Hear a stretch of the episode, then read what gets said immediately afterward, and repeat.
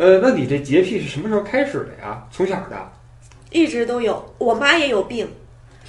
反正我就觉得我们家人都有病，祖传的精神疾病。妈妈不要打我。这个祖传的精神疾病这事儿是你早有意识呢，还是说家里人告诉你的？呃，这个肯定不会说。呃，我我是就是自己发觉的，也是半个玩笑话吧。反正我就开始进入主题吧。呃，对，这个今天咱们想聊什么呢？就想聊聊你这个不幸身患抑郁症这个事儿，因为。从微博上我看到了这个这个消息啊，你拿着点药片什么的给人展示，说最近我在吃药呢，你知道吧？卖惨，呃，对，卖惨，深夜卖惨。但是那天你卖惨这个事实，这个事情是真的，也就是说你确实有抑郁症。啊，对，给大家介绍一下我现在的情况。居然说咱就把这个事儿掰开了揉碎了。对，我是怎么样去诊断？我就一直都觉得心里不舒服、不得劲，我得去看医生。要真的是一早就想看心理医生，有一个学期或者说是六七个月了，但是一直都没有去看。后来回国是出了出了点事儿，但是这个具体什么事儿我也不太想说。出了点事儿以后，我觉得不行了。了吗？反正就是慢慢慢慢不行了，这个感觉。反正就是有点病吧，过不下去了，我得去看医生。嗯，然后我是三月二十六号的飞机到汉诺威，回到德国，正好那个医生是在汉诺威。你知道我是在小山小山村里吗？嗯，小山村里各种资源都很贫乏，就是除了一个大学，什么都没有。嗯，然后我这不是复活节来法兰找乐子，身上还带着泥土的芬芳。我我的医生是在汉诺威，呃，是一个中文医生，一个中国医生。哦。因为用母语交流，情感表达会比较顺畅一点嘛，你也能表达的更精确。呃，三月二十六号到了汉诺威，我把行李行李箱寄存往那个机场里边一寄存，然后坐着 S 班地铁，嗷嗷直接去了那个诊所。那不是一个诊所，我去的那个地方是一个汉诺威的政府机构。呃，它有什么儿童部啊，什么各种部门，就是帮助不能融入社会的人的一个诊疗机构。嗯，不是这事儿，你是之前预约了吗？还真没有，我没有预约，就是这也是抑郁症的一个那个。我是在家的时候发生一些事情的时候，我当时想在国内就写。邮件预约，我一直有那个医生的名片，是很早之前我管人要的。OK，我一直就没有预约，拖拖拖拖到我实在不行了，我就还挺唐突的，我我就过去。医生说好，你等一会儿。聊了之后，他说我觉得你是中度还是中度偏重的抑郁症，然后你先回去。嗯，得要排除不是甲状腺的问题，因为甲状腺什么分泌也会影响情绪，然后还要给我一个心电图，还有一个什么什么，反正巴拉巴拉巴拉。然后我三月二十六号回去之后，第二天去抽血啊，心电图一系列化验结果出来了之后，正是医生给我开这个处方药是四月四号，然后从四月五号我开始服药，今天是四月二十号，就说我吃这个抑郁症的药。正式进入治疗已经有半个月了，疗效怎么样呢？嗯，疗效很好。我吃的药它是呃西普泰兰。我想先问一下，你是怎么发现你有这些这种症状的？你怎么觉得自己有病的？嗯，因为很多人都会觉得自己有病。对。但是怎怎怎么算是故作玄虚，还是怎么着算是确有其事呢？就是从医学方面诊断，是给你一个表格，嗯，各个指标衡量，然后总分加起来。从医生的角度是有一个医学的判断，但是我不是学医的，我是怎么自己想到，我觉得我应该去看医生了呢？因为我的情绪影响到我的正常生活了。什么样的情绪呢？我就这么来说，我会觉得我变得跟以前的自己不一样了。我有两个比较，竖向比较是跟自己比，跟自己的以前不太一样了。还有横向比较，是我跟周边的正常人不太一样了，跟自己以前不太一样，是我的能力骤降，不管是学习能力、生活能力、自理能力、思维能力都完全不一样，呃，就是变得整个人非常的弱化。是说思维迟钝，然后行动不敏捷，比如说你煮方便面就煮不好了，是这意思吗？这也不是没有体现到这么每一个细节具象的事物上面。还有一个就是我极度健忘，我我能把一件事忘得干干净净。我讲两个事儿，一个事儿是我们学校有那个就是大巴出游活动，我我报名了。我在呃，我我是想参加去参加大众工厂的活动，嗯，然后是要交二十欧，我去老师那儿报了个名，二十欧交了，然后老师说某月某日我们在早早上七点在食堂门口集合，然后发大巴车出去。你你说你报名参加这么一个活动，你一般心里得有这么一个事儿，对吧？嗯我到了那一天是一觉睡到下午，我才想起来，啊，我有这个活动，我是完完全全忘得一干二净，完全记不起来这个事儿。这不是一个二十二岁的出头的年轻人该有的出现的事情，你知道吗？嗯还有很多事情我都会忘得一干二净。还有就是，你如果搬了个家，你不应该是去外管局落，你去 hot 嗯，落 house 户，嗯落户这个事儿，你知道我拖了多久吗？一年半。嗯哼，可怕你你不知道这事儿还是怎么着？我知道这个事儿，就给忘了。我当然知道这个事儿，我就是拖着不去。我也知道这个事儿很重要，到最后可能我变成了这个城市的黑户。市政厅给我写信寄到我家来了，说请迅速拿着什么东西来落户。这个应该是非常严重的，尤其是对于外国人来说。我我差点没被遣返，你结果猜怎么着？罚了二十五欧。OK，这真的算是很轻的了。我跟你讲，我去办落户的时候，人家说你什么时候搬的家到到这个住址，我说一年半以前。我后来还去学生宿舍拿那个我的。呃，租房合同，我说人家说你要拿租房合同干什么？我说我要去落户，人家查了一下，说你是一年半以前来这里住的，那个人都被我气笑了，你知道吗？也就是说你是一年半以前从其他城市来到这个城市是吗？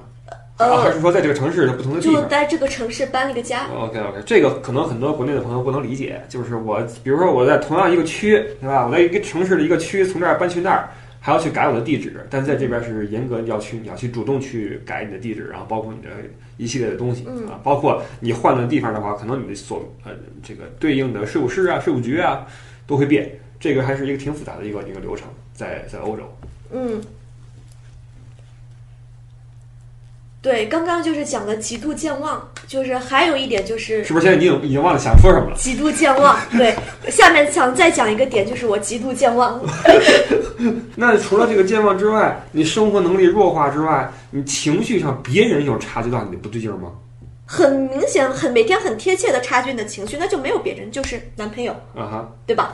因为爸妈也不在身边，是，但是我那确时间确实跟爸妈关系就不是很好，嗯，老吵架，你知道吗？就是二二十二十几岁，父母跟小孩发生矛盾，这是很正常的事情，但是就也也是有点影响。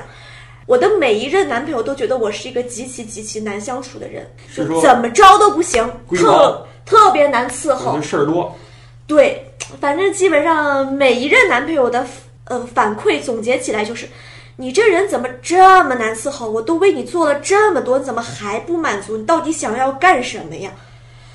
也就是说，你们慢慢的发现你自己的情绪也不对了，然后跟人相处也不行了，然后就怎么着都不对，于是激发了你想去这个寻医问药的这个心理，是吗？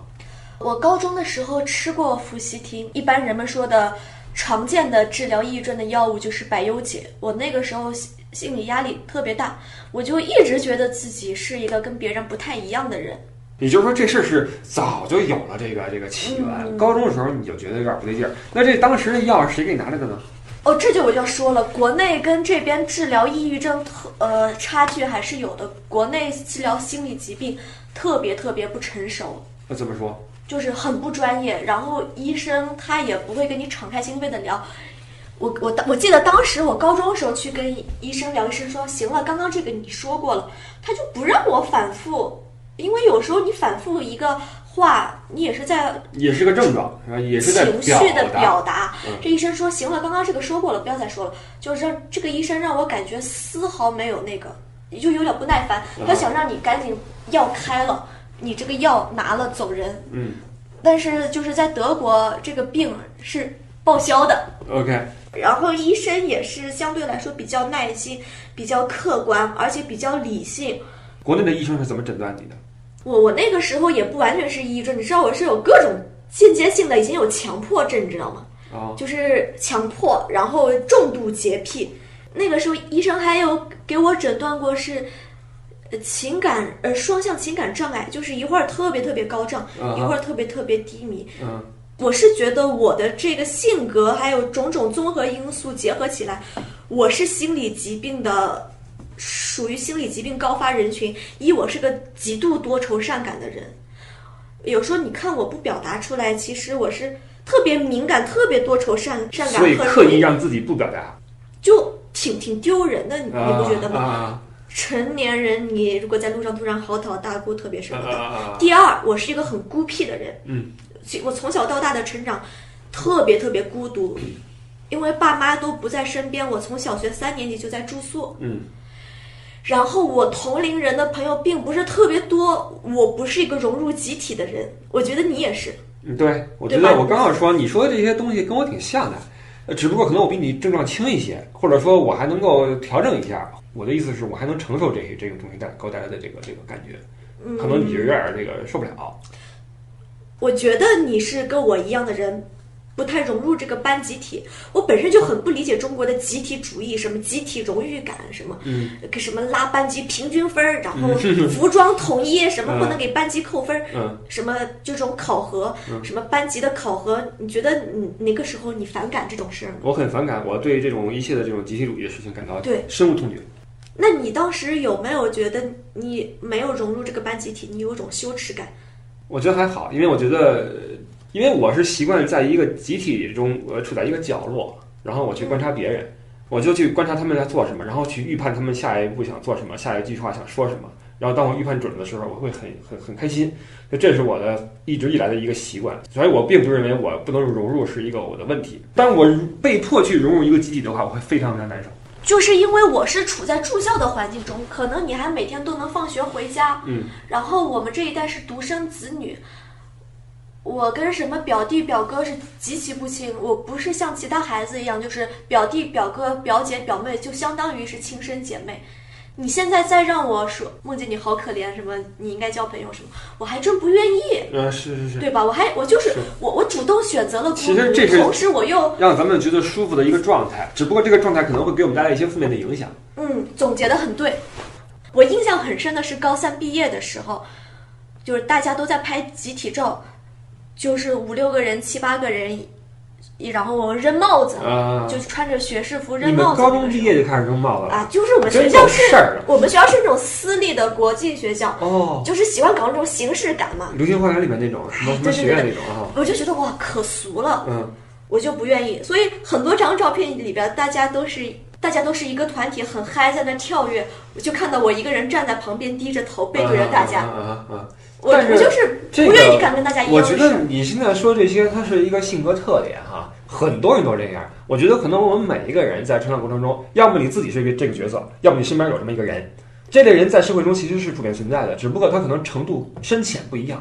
嗯是不是你的这个深度够深，导致你已经成了一种病态的反应了？谁没有被别人议论的时候？每个人都有，但是我极其敏感，嗯，我是受不了指责的一个人。你一说我一句，那么你你就你说一个我的缺点，我就难受，极其难受。你现在说的这些所有的种种，是你这个生病之后的结果，还是你没有，是我？本身，我我觉得是本身，我觉得是。你说了这么多啊，我觉得都在可承受的范围之内，或者说可接受的范围之内，因为你毕竟没有说触犯法律或者触犯伦理道德都没有，你只是在自己的情绪的濒临失控的状态下，可能在生活，是这意思吧？但是是不是这个这个，你不论是强迫症也好，还是抑郁症也好，它实际上是跟遗传有关系的，也就是说，它跟这个社会的外因没有说百分之百的直接的联系，因为比如说你说这些症状我也有，每个人都有自己的特点。嗯，但是这个特点并不一定被认为是病症。那为什么你的就是病症？你想过这个问题没有？就是它对我的生活产生坏的影响了。我在三月份以前那那段时间，我有两个世界，一个是真实存在的世界，真实的世界里边，我们面前有桌子、椅子、一个台灯，上厕呃你说所。的是物质世界是吧？对，然后我有另一个世界，你知道吗？你要说梦姐，你的这个自己的世界什么样，我也没法跟你描述，这东西太抽象、太虚了。只是说这个世界把我紧紧的包围，就好像是一个玻璃罩，然后是真空的，我听不见外面的声音，你有没有那一瞬间感觉自己置身事外，然后外外面的世界跟你无关，你不知道你是谁，你在哪里，然后你特别恐惧，就感觉整个人魂被抽掉了。你有这种瞬间吗？呃，没有。我讲一个我印象特别深刻的那一瞬间，二零一六年。应该是九月底十月初，我记得很清楚，因为那时候我要跑科隆马拉松。之前我不是就是九月底那会儿，我是第一次来找你录节目。嗯。然后那个时候，咱我录节目录完了，我要往科隆出发。然后我蹲在地上，就是在你那儿收包的时候，我蹲下来那一瞬间，那一瞬间我不知道自己在哪。然后直到就是走到那个车站。然后我记得那个时候你是正在打电话给出租，你记得吗？我不记得这些事儿。你知道为什么我记得这么清楚吗？嗯。因为那一瞬间我是感觉，就是不知道自己在哪里。那那一刻我心里极度极度的恐惧，就是极度。医生也跟我说，你特别害怕，你不知道在怕什么，但是极度恐慌是抑郁症的一个特点。就是我记得很清楚，那个时候你在打电话给一个嗯出租车公司。然后你说来个出租车来接我，那个时候我我我们俩站在那个，就是在等 S 二那一瞬间，就是从我收拾蹲下收拾包走到车站，我记得那个时候我有一点不开心，一点是你没有等到车来你就自己已经走掉了，然后你没有把我送上车，你只是把我送到车站，然后你走了。就是那一段，我是记得极其清清楚。那一段大概有二十分钟的时间，我是完全不知道自己在哪里，极其恐慌。就是你说这些好像是你自身的一些反应，但是在外人看来，你有这些表露吗？你有跟外界去说？丝毫没有啊，对吧？呃，是看不出来的。抑郁症是，所以这是我想说的一点，就是对于抑郁症患者，就是我们这个社会和我们这些健全的人哈，我，首先我们经常呼吁说给抑郁症患者一些关心和关怀。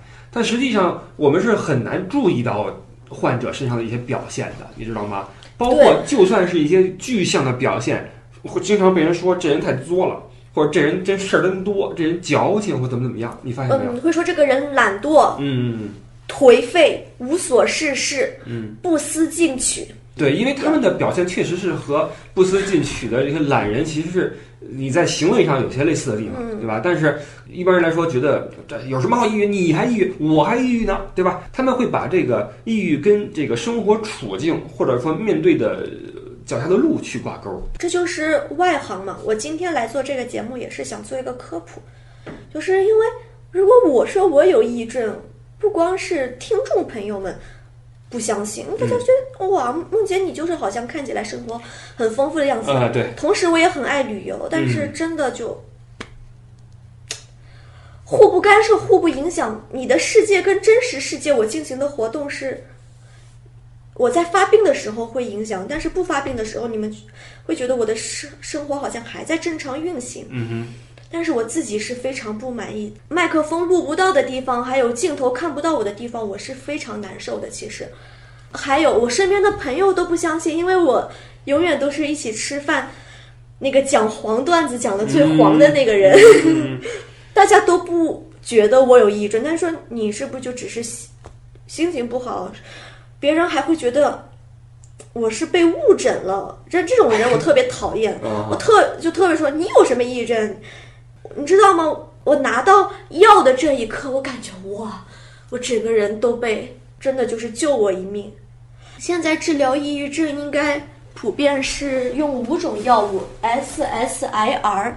哎，我手机呢留上，我还记了一下。我想给大家普及一下治疗抑郁症的药物，然后想给大家说一下我正在用的药。你先去找手机。刚才你说那些，这个其实是我特别有感同身受，因为什么呢？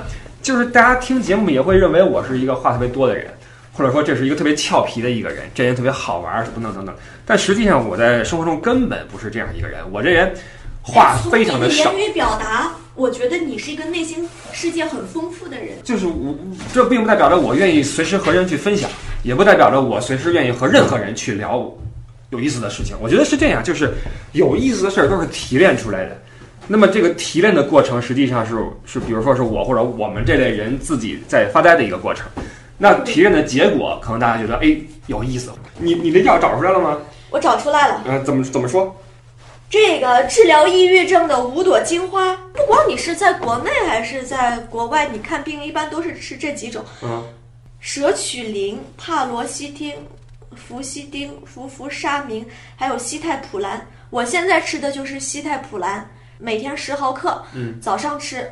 这个氟西汀我就是传说中就是大众说的百忧解，我高中时候吃过一段时间这个百忧解。解忧吗？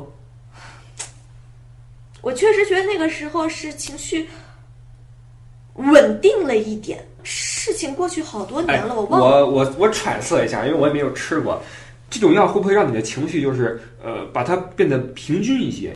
我是感觉这个药把我从完全自我封闭的那个状态中一点点拉回现实生活，因为这种药的剂量是一点点，是要一点点加的，你知道吗？我是感感觉这个就是十天过后，我一点点一点点的，就是活在了这个现实的生活当中，这会让我变得更加理性，我有思维能力，我是能去是思考今天早上起来。我思考我今天要干什么事情，我早餐吃什么，我应该今天是先去图书馆打印，还是应该先去上课？我今天如果要去问老师这个问题，我顺不顺路跟我去上的这个课？我能怎样今天晚饭吃上，而且不迟到？就是我会能思考了我跟你讲，我之前是完全不思考，我每天也不吃也不喝，晚上凌晨三四点我也不睡，嗯我不知道每天浑浑噩噩我在干什么，是什么都不干。虽然说我的大脑对别人的话，对就是不能做出临场反应，社交啊、生活都产生问题，但是我会因为某些人的某一句话突然激怒我，就变得也也是极度敏感的，我会突然一下暴怒，然后做出一些特别特别过激的反应。但我现在不会了，反正我是觉得我可以正常生活了。我是二月底回国，整个人气色很差，很瘦。我妈说从来没有见过我这么瘦，然后就是面黄肌瘦，然后整个人的状态就很懵，眼里都没有神了。嗯，然后现在我们俩面对面坐着交流，我跟你有眼神交流，你应该看到我眼神是亮的，聚聚焦。嗯我当时就是整个人散的，嗯，眼神是散的，然后很瘦很瘦很黄，气色也很不好。我妈带我去看中医，反正也没看出什么病，就是没有病。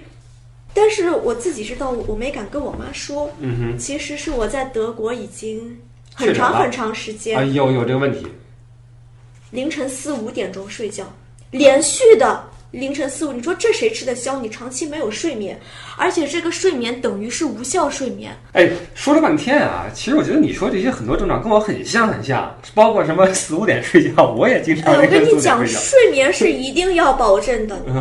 你你睡眠不保证，你白天你就不知道干什么，啊是你就对吧？是，你通宵了之后，哪怕你是白天补觉，你补回来，白天浑浑噩噩，晚上又清醒了，但是又不想干事儿，就是而且会有内内疚感。你觉得你啊对荒度了一天，你有内疚对感。对对对对，会会有会有会有。嗯，我长期处在这种内疚感当中，然后学业也受到了很大的影响。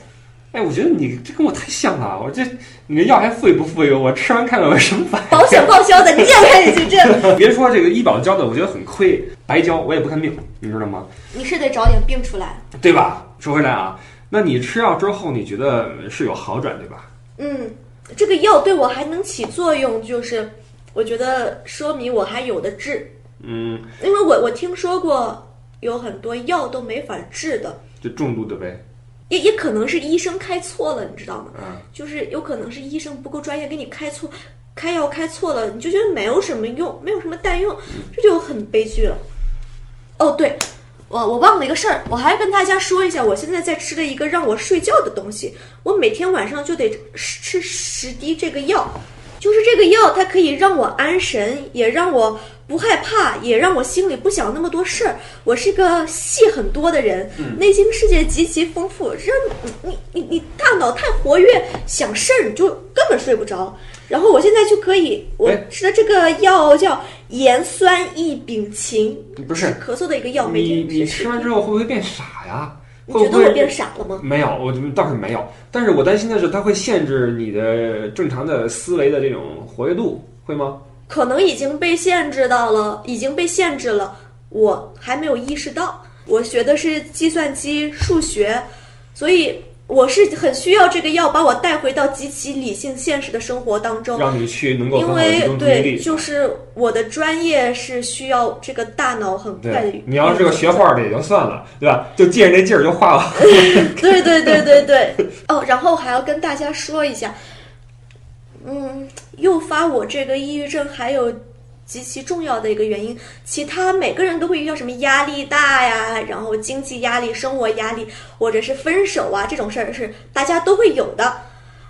呃，我想说一个我跟大家不太一样的一点，就是也是很重要的一个原因，就是我是一个特别会自己给自己压力的人。我印象很深的一点就是高二的时候，老师说分文理科，你你那会儿分文理科，分分分分，老师当时跟你说，同学们我们要分科了，你第一反应是什么？没什么想法啊。我是要我是说我要通吃，嗯这是我的第一反应，你知道吗？嗯，我跟你讲，我小时候学过乒乓球，当时我是我只要学了这个，我要打得跟世界冠军一样好。我出国了之后，我对自己要求是，我这一年必须要跑多少场马拉松，嗯，然后我的学习必须要是最好的，然后我还要有艺术成就，我要出艺术作品。我要跳舞跳的也特别好，我要体育成绩也特别好，我学习比别人好，甚至我做饭都要做的是最好的。你知道，我总是在要求自己这些东西。然后上了大学，我开始学习波兰语，哇，我就说我要求我是一个波兰语大神，我要精通波兰语。那这我给自己些东西里边实现的都有哪几个呢？你觉得可能实现吗？对啊，对但那你你你这不属于一种妄想吗？哎，我是我容我觉得容我打断你一下啊，就是你今天说的这些呀、其实比较发散，非常的发散。我觉得呢，其实在我看来啊，当然我是不专业的一个外行，然后以我在你身边听你聊这些东西，让我自己去分析的话啊，你的这些的反应里面有一部分是病态的，还有一部分是作为一个比较有意思的人的一个正常的反应。你比如说，也有很多人对自己要求很高，我也认识这样的人。当年认识一个学 BVL 的，学那个经济的，说那个那个人生目标是什么，你知道吗？要搞一次金融风暴出来。他说我要搞一次金融风暴，席卷全球，这是我的目标。你说这不有这样的人啊？他确实会有一些人，他对自己要求很高，或者说等等等等等等吧。所以你的这些表达或者说反应，我觉得并不全是病态啊，但是你有有病的成分，但是呢，也有很多的东西，其实你不用想那么多。我的这些想法，然后医生也跟我说了，我也想跟大家说，不要跟自己较劲儿，嗯，不要自己跟自己过不去，不要说这个事儿我搞不到怎么样，我就不睡觉，我就不吃饭，你别这么逼自己。我就是经常这样一个人，你知道吗？甚至我对录节目这个事儿，我觉得我都比李不傻还要上心。所以我的问题所在就是有时候我不顾现实，对我是个超脱现实，对，所以我想象很多东西我想说的是我想把这个话题引到心理健康这方面。我觉得心理健康这是一个很重要的前提。就是听你说这么多啊，听你说这么多，我觉得可能很多听友们今天会跟我感觉一样，就是你说的东西没什么头绪，不知道你在说什么。但是我想替你抓一点是什么呢？就是心理卫生和心理健康是一个特别重要的事儿。不好的心理健康程度可能会诱发或者激发，或者对你的这种抑郁症是一种助长的状态，你懂我意思吗？可能它跟你的童年经历有关，跟你的青春期的生长有关，跟你交往的人和朋友，跟你的父母的对你的教育模式有关。但是总体的这些东西统称为心理健康或者心理环境，他们一定对这种你潜在的基因里面的。可能会得抑郁症或者什么什么症这种玩意儿有一个激发或者说诱导作用，所以说了这么多，我觉得咱们也没有必要去呃印证哪些是有病的范畴，哪些是不健康的范畴，因为我觉得其实定义很模糊。同样一件事儿，在你身上你扛不住了，那就是病；在我身上我扛下来了，那就是一一段时间的低谷，对吧？所以我觉得可能最终我们还是要。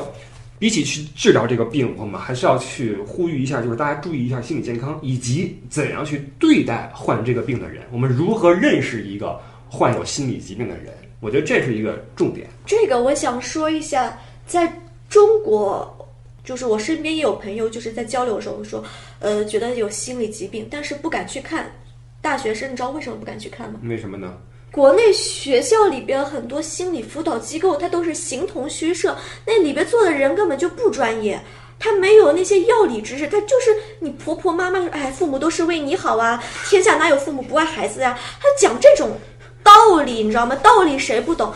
然后，如果你查出你有抑郁症了，你你去找辅导，辅导第一反应就去告诉你爸妈，因为学校他怕担责任。嗯如果你极其严重的话，就可能会怕你死在学校嗯或者什么事儿。学校怕担责任，就会说建议你退学，或者强制命令你退学，让你父母把你带回家。我天哪，这个是多大的一个那个！而且我是就本身对学业要求很高，我不想耽误时间，我就想学习。而且我的学业如果达到了有一定的成就，我自己也会开心，也会对这个病有相辅相成的作用，嗯嗯嗯也会可以治愈我这个病。对对对对，然后被诊断为有抑郁症，我主动的去找学校的辅导。我们学校有德国的学校都有各个机构，什么学业指导中心，嗯然后什么心理辅导中心，然后专业咨询、未来的就业咨询各个一大方面方面。我主动去找学校，学校对我是他们主动担起了这个责任，他们觉得你居然在我这个学校里边注册入学了，我就该管你。嗯，哇，我觉得我真的感受到了关爱，学校对我特别的照顾，特别的好，根本就没有说你父母知道这个事儿吗？关父母什么事儿啊？我已经是成年人了，对对对对？吧？包括说，我觉得未来如果我在德国一个公司上班工作，如果我有抑郁症，我的老板一定是会对我负责的，而不是说就把我推回我的家庭，说你父母知道这个事儿吗？你赶紧回家吧你。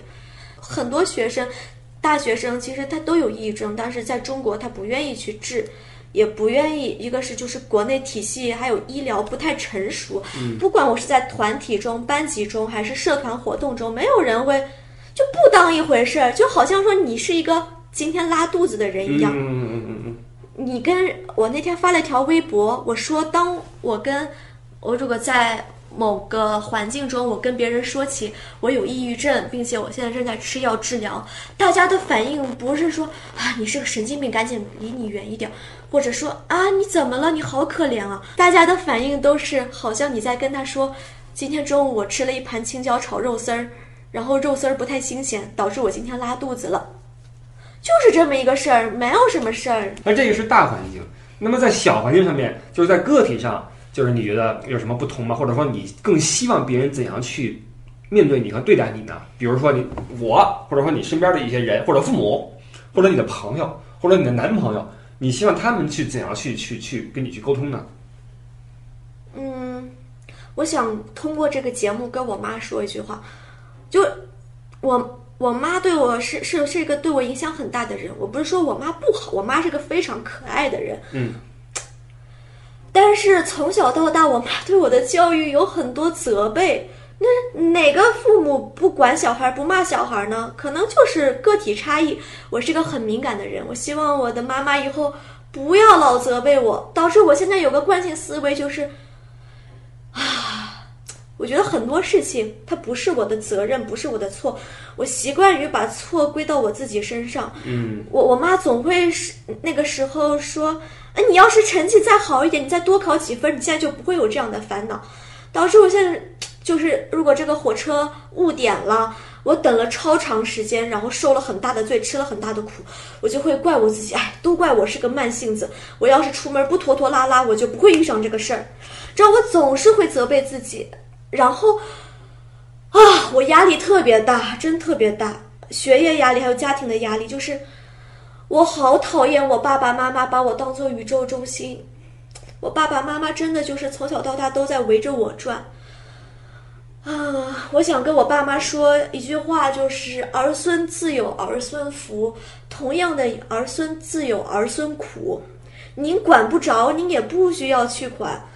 我求求你，稍微把我当成一个独立的个体，把我当成一个外人，你知道，父母在你这一生当中扮演的角色和影影响影响程度是有限的。我爸妈老是要干预我，就是，就是，即便是我在德国了，我妈总是就妈妈教你怎么做人，妈妈教你做人，我妈老给我讲道理，哇塞，我真的超级烦。我说一句可能父母不太爱听的话，就是我觉得很多父母他们在他们眼中对孩子的关爱和付出，其实从根儿上讲都是某种自私，就他们认为这孩子是他自己的。是他自己的，你说是玩物有点过分。他们觉得啊，你你你应该独立，你应该成长，你应该怎么怎么样。但是他是把你当成他自己的一个设计的作品，他认为你应该学会他希望你学会的，他认为你应该去说他希望你说的话。所以这种教育，我觉得实际上从根儿上讲是一种自私的表现。尽管它的体现形式是你为他付出，你为他操心，你为他去去呕心沥血，但是您的劲儿使错了地方。很多父母确实是容易犯下这么一个错误，就是过多的关心反而是一种折磨和伤害。把太多的东西，不管是好的、坏的、有形的、无形的，都强加在一个孩子身上。嗯，无形的就是很多财力、物力、精力。哇，我觉得就不能理解国内很多孩子他妈，你你第二天还要上班哎，你陪孩子写作业写到凌晨一点，我觉得哇，真的，这个精力都付出在孩子身上。你孩子今天考试考了九十九点五，然后错在这个语文这个声调标错了，你把它拍下来发朋友圈，这有意义吗？就是一些很无足轻重的一些小东西，对您来说是宇宙中心。您把它，哎，每天都直播，你孩子写作业错了什么题，这次又拿了什么什么奖状，踢毽子大赛第一名，合唱比赛小组第二名，您都给他发朋友圈，真的，哇塞，您太，你你我是觉得哇，真的中国的父母太可怕了。不是这事儿，我觉得跟大环境有关系。你看现在，首先学业压力很大啊。就陪孩子去念书，然后因为学校给的压力很大，现在孩子又多，竞争又厉害，咱们中国教育你又不是不知道，对吧？所以这个东西可能也是一个死循环，很多孩子们还是跳不出这个怪圈，家长们也在这种环境之内，也会心里面有点畸形。咱也不能只说家长不对或怎么样，他们也想好好的带你去啊，这个游个泳、冲个浪，对吧？就出去玩会儿去，不允许，对吧？学校布置作业了。布置作业说什么啊？假期家长们带着去博物馆啊，都要去博物馆，然后写一篇什么什么作文出来。你说你能不盯着吗？人都去什么大都会，你去个门口那什么什么，对吧？就不合适，对吧？这这这很多这种环境也是逼着家长们有点没办法。当然了，这个无论如何，过分的关心，这个真的是折磨啊，真的是折磨。你有这样的体验吗？我刚要说，在这方面我非常非常幸运，就是我从小就基本上没有来自家长们的这么多这种压力，就是他们觉得。他们对我有期待啊，有期待。就是虽然没指望我做什么钱学森、什么刘隆平，但是呢，呃，起码应该达到他们的高度啊。他们就是比如说在某个学科学得很好，或者我脑子很快，但我不行，我学习很差。说实话，我觉得我天生就不适合这种这种学习，你知道吗？我觉得我应该干点什么那种虚的玩意儿啊，你知道吧？因为我觉得我身上有点那种特质，所以我在学业中就很吃力。但是呢，我很幸运的是呢，就是他们尽管对我有斥责啊。也很失望，但是呢，没到逼着我去做什么事儿的份儿上，所以我就以这个非常差的成绩混到了现在。但是我觉得，你说天生我材必有用也好，还是老天饿不死瞎家小也好，但总之反正我觉得还行。就是你在这个时代，在这个社会里面，他是鼓励你或者允许你用一些，比如说你跟学科能力之外的事儿去生生存的。你只要掌握好了你跟这个社会的关系，你掌握好了一技之长，那么你能够以。自己的舒服的方式活着，我觉得一个社会如果能够支持每个人这样去做的话，这就是一个健康的社会。说到现在啊，其实大致上也明白了一些东西，就是首先你是个病人，其次呢，患病这个事儿因人而异，它可能因为不同的环境，加上你自己内心的不同的心理环境，可能会导致不同的症状的出现。那么有病的人早看病，你一定一定不要不承认啊！你要是不承认的话，这就很严重了。大家如果觉得心理状态不对，一定要看病，嗯，不要觉得说看心理医生是个很丢人的事情，不丢人，一定要通过药物，别人救不了自己，你生了这个病，你得自救，一定要自救，不要忌讳吃药，吃药真的能帮助你，你状态好了，你真的会变好。然后就是呼吁一下，不论是家长也好，还是我们这个社会也好，我们看待子女、看待身边的朋友、看待他可能有一些异常的行为的时候，不要用异样的眼光去看他。因为说实话，除了你之外，我还接触过很多其他的有抑郁症的人。我也接触过，比如说在很多的，比如说审美或者性取向上跟常人不一样的人。我觉得这个世界之所以多彩，也是因为他们的存在。我觉得他们是这个世界合理的存在的一部分。所以我还是希望我们对待这些人能有更多的宽容，以及更多的支持，就是能够真的去体谅一把，去去宽容一把。我们知道，抑郁症很多的一个一个结果就是跳楼自杀。如果他们能够接受到更多的关怀的话，可能起码你能让他们跳楼的时间晚一点，或者说这个事情就。不会再发生这种悲剧。自杀这个想法我是没有过，因为可能我觉得我的底层色彩是一个可能嗨一点的人，所以自杀这种非常消极、阴郁的这种行动，我是没有过自杀这种想法。嗯我就有了，你你真有过自杀的想法？有有过，而且很长一段时间都有。那你有没有真的付出行动？没有，没有。但是我那段时间觉得活着超级没意思，就是没有任何事儿能够激起我的兴趣，就是好无聊这个世界。对，当时我觉得超没意思的时候，我想是不是因为我特别穷？如果这个时候我有五百万，我就幻想，我说我真的有五百万，跟这个没关系。对，我就算我现在突然有五百万了，我也什么都不想干。对对对对就算我突然有成就了，我拿了一个大奖了，我也觉得超没劲儿。哎。对对对，那你说你要论钱、论地位、论能力，Linkin Park 主唱怎么样？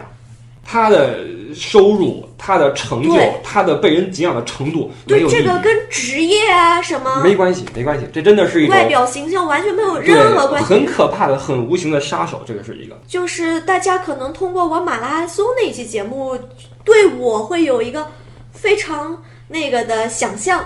我想通过这个节目颠覆大家这个想象，给大家科普一下。即便是像梦洁这样看起来有很明确的兴趣爱好，然后种种方面也也很健谈，挺会说话，看起来，然后就看起来挺好、挺丰富，也旅过，就就是也玩过很多地方的人。这个毫无关系，嗯抑郁症就是真的毫无关系，这跟感冒发烧一样，任何一个人都有可能患上抑郁症，就像任何一个人着了凉都会发烧，不是说你超强悍的一个人，你感冒你你就它跟你的心理就不会感强冒度、跟你的乐观什么跟这个没关系。对我底层色彩是一个还挺乐观的人，其实，嗯，但是就是有病，行吧，这一期可以基本上可以概括为两个有病的人，只不过病深病浅的人的一个对话。行吧，那这期过后，相信大家对梦洁以及这个病症会有一个新的认识，对吧？好，这个感谢梦洁跟我们分享这样的一个来自内心深处的体验啊！我们也希望，不论是你的病情，还是我们这个世界，都能够变得更好，好吗？太虚伪了，这个世界不会更好的，要好早就能好哎了，但也不会更差。哎，有这么一句，前一阵儿有一位歌手被封杀了，他的一个经典的发问就是：“这个世界会好吗？”我也认为是不会的。嗯，那就我们就有机会下期再聊。感谢梦洁，感谢各位的听拜，拜。拜拜。